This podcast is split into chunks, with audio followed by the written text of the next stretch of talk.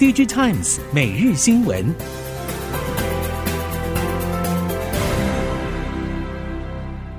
朋友们好，欢迎收听 DigiTimes 每日新闻，我是王方月，现在为您提供今天的科技产业新闻重点。首先带您关心。看好包括 AI 在内的 HPC 相关应用晶片需求强劲，台积电信心表示，几乎所有的 AI 业者都正在与台积电合作。台积电今年底 CoWoS 月产能将达到三点二万片，二零二五年底再增加到四点四万片。随着 CoWoS 挤出翻倍产能，各家分配量将扩增，包括广达、美超为、华硕、技嘉与华擎等承接多时的订单，终于可以生产出货。预估从今年第一季起，AI 伺服器营收贡献将逐级放大。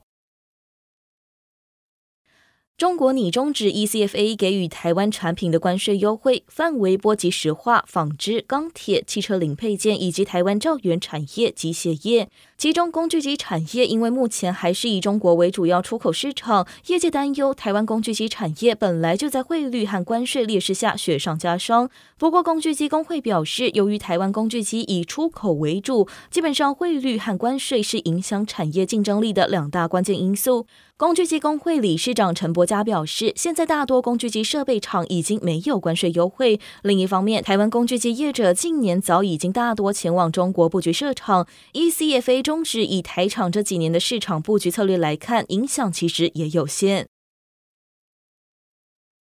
地缘政治议题持续延烧，不少半导体供应链业者往海外扩厂。属于半导体下游的封测厂，大多选定马来西亚槟城作为扩厂新重镇。日月光投控营运长吴田玉以及影威资深副总经理陈少坤都指出，贴近客户以及客户要求是前往槟城扩厂的强烈动力。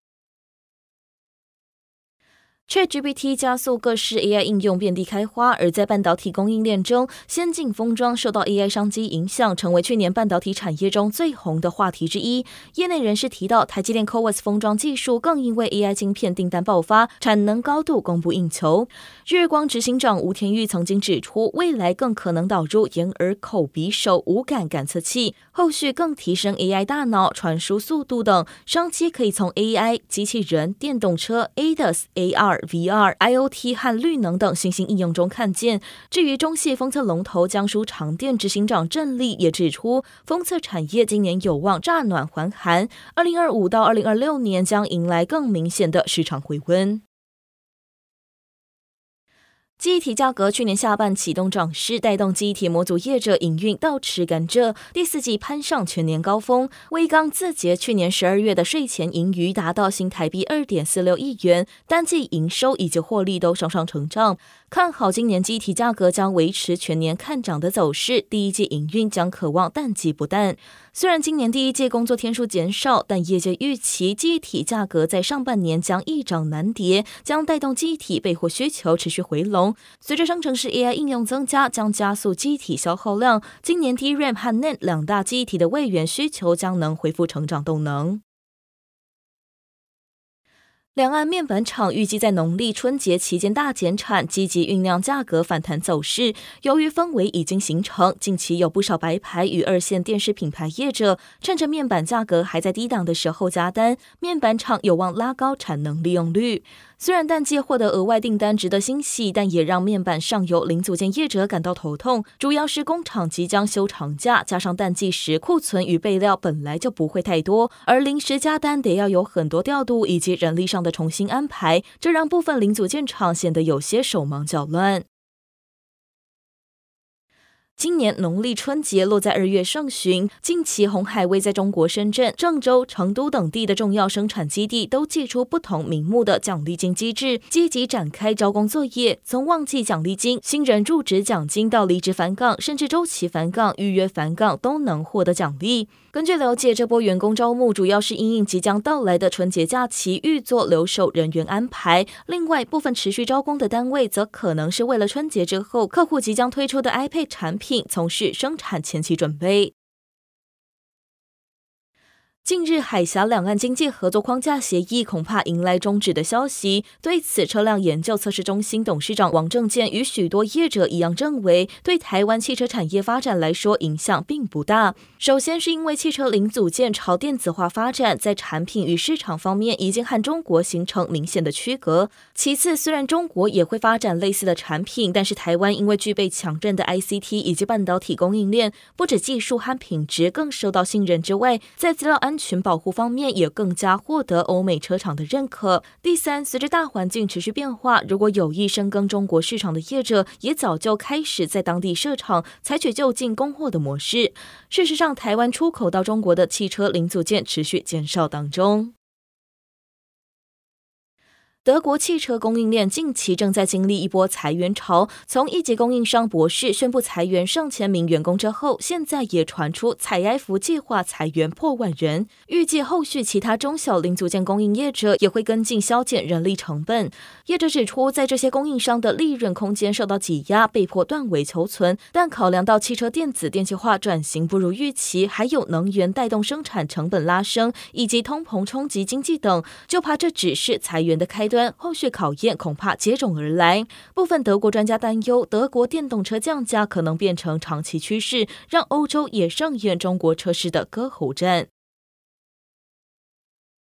经历将近五年的打磨与外在禁令压力，华为筹谋已久的鸿蒙 OS 新合版近日正式发布，宣告 Harmony OS Next 完全独立于 Android 系统，并启动千帆启航计划，全力打造鸿蒙生态系统。今年第四季正式商用，全面割席 Android 系统，象征华为的反攻决心以及鸿蒙生态已经大势成型。目前鸿蒙生态已经拥有大约八亿台设备，超过八百家厂商启动开发鸿蒙原生应用。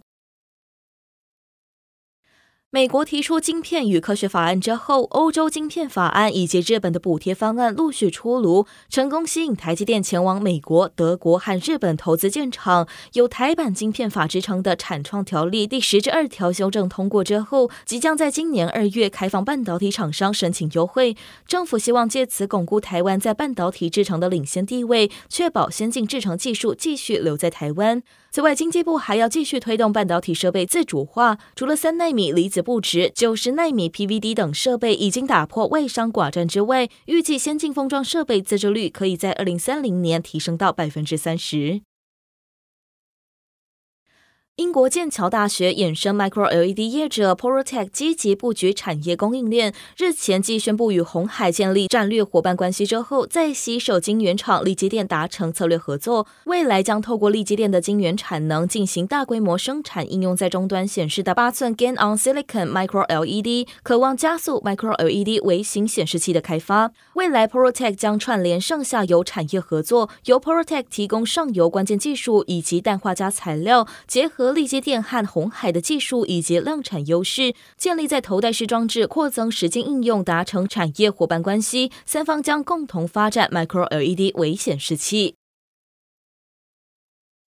安侯建业联合会计师事务所二十三号发表最新台湾 CEO 前瞻大调查报告，显示超过五成台湾 CEO 视生成式人工智慧为首要投资要点，但调查也指出，自然风险跟人才恐怕成为企业隐忧。调查指出，超过七成台湾 CEO 认为 AI 潜藏危机正在动摇着企业与个人隐私，百分之五十七的全球 CEO 担忧生成式 AI 衍生道德伦理风险，而台湾也有半数 CEO 认同生成。生成式 AI 必须适当监管，以平衡风险与效益。此外，导入生成式 AI 具有复杂性，虽然有技术，但缺乏对应的技术人才，且如果员工专业度不足，也难以进行人机协作。因此，生成式 AI 也将重塑人力需求。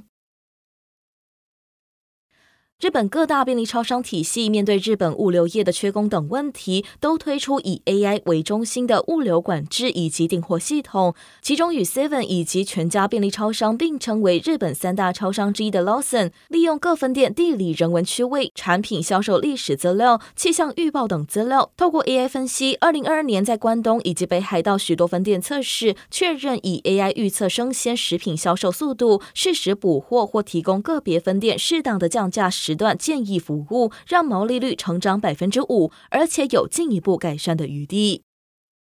以上新闻由 digit times 电子时报提供，翁方月编辑播报，谢谢您的收听。